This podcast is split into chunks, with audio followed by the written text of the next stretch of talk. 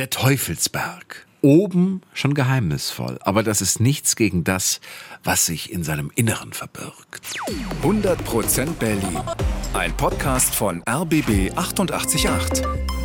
Gemeinsam mit zum Glück Berliner von Lotto Berlin. Bei uns gibt's immer die Geheimnisse dieser Stadt und hier ist Teil 2 von unserer spektakulären Doppelfolge mit dem Motto Die geheimen Unterwelten der Trümmerberge. Heute schauen wir uns den Teufelsberg und den Berg im Humboldthain am Gesundbrunnen genauer an. Wir verraten euch, welche geheimen Bauwerke verstecken sich hier unter Tonnen von Schutt. Los geht's mit dem Teufelsberg. Und das ist ja wirklich ein geheimnisvoller Berg. Obendrauf stehen die alten Abhöranlagen der Amis. Aber was verbirgt sich innen drin?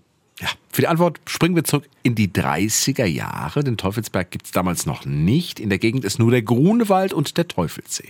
Aber dann kommt Albert Speer, der Chefarchitekt der Nazis. Seine große Vision lautet Germania. Eine Welthauptstadt will er aus Berlin machen.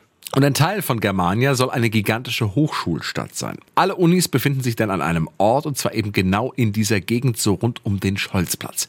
Das erste Gebäude, das gebaut werden soll, ist die sogenannte Wehrtechnische Fakultät. Das ist eine Hochschule für das Militär. Forscher sollen hier neue Waffen testen. Im November 1937 ist Grundsteinlegung und so klingt das damals in der Wochenschau. Dort südlich von der großen Achse, am Rande der Teufelsee-Chaussee, schon mittendrin, im immergrünen Märkischen Forst, findet heute die Grundsteinlegung statt eines anderen gewaltigen Bauvorhabens des Dritten Reiches, der Wehrtechnischen Fakultät. Diese Grundsteinlegung ist auch der Start für das komplette Germania-Projekt. Deswegen ist auch Adolf Hitler persönlich da. Wir haben auch bei dieser Arbeit nicht an uns gedacht, sondern an jene, die nach uns kommen. In dieser heiligen Überzeugung lege ich nun den Grundstein zur Wehrtechnischen Fakultät 1939 steht schon der Rohbau. Mehrere Stockwerke ist er hoch, aber dann geht der Krieg los und kurz darauf stoppt Hermann Göring alle Bauarbeiten, die nicht kriegswichtig sind. Dazu gehört auch die Fakultät, das heißt weitergebaut wird nicht. Den Krieg übersteht der Rohbau dann unbeschadet, aber dann überlegen die Briten, die in dem Teil Berlins das Sagen haben, hm, sollen wir das Gebäude fertig bauen und dort unser Hauptquartier einrichten? Sie entscheiden sich dafür, den Rohbau zuzuschütten mit den Kriegstrümmern. Im Jahr 1950 geht das Aufschütten los. Das geht dann viele Jahre. Insgesamt wird der Schutt von etwa 15.000 zerstörten Gebäuden dahin gebracht, dass es ungefähr ein Drittel der zerbombten Häuser in Berlin. Anfang der 70er Jahre ist dann alles fertig. 120 Meter hoch ist der Berg am Ende und er bekommt den Namen Teufelsberg. So, aber was würde man heute noch finden, wenn man sich durch den Berg gräbt? Klar, die Grundmauer der Wehrtechnischen Fakultät. Auf die ist ja alles draufgeschüttet worden. Ein paar Wände würden vielleicht auch noch stehen. Man müsste zwar ziemlich tief graben, aber dann würde man ihn finden. Den ersten Bau der Welthauptstadt Germania. So, wir springen mal ein bisschen weiter und zwar zum Gesundbrunnen. Genauer gesagt in den Volkspark Humboldthain. Seit 1876 gibt es den. Und eins der Highlights im Park ist ein großer Berg. Aus dem guckt auch ein mega Gebäude aus Beton raus, inklusive um so einer schicken Aussichtsplattform.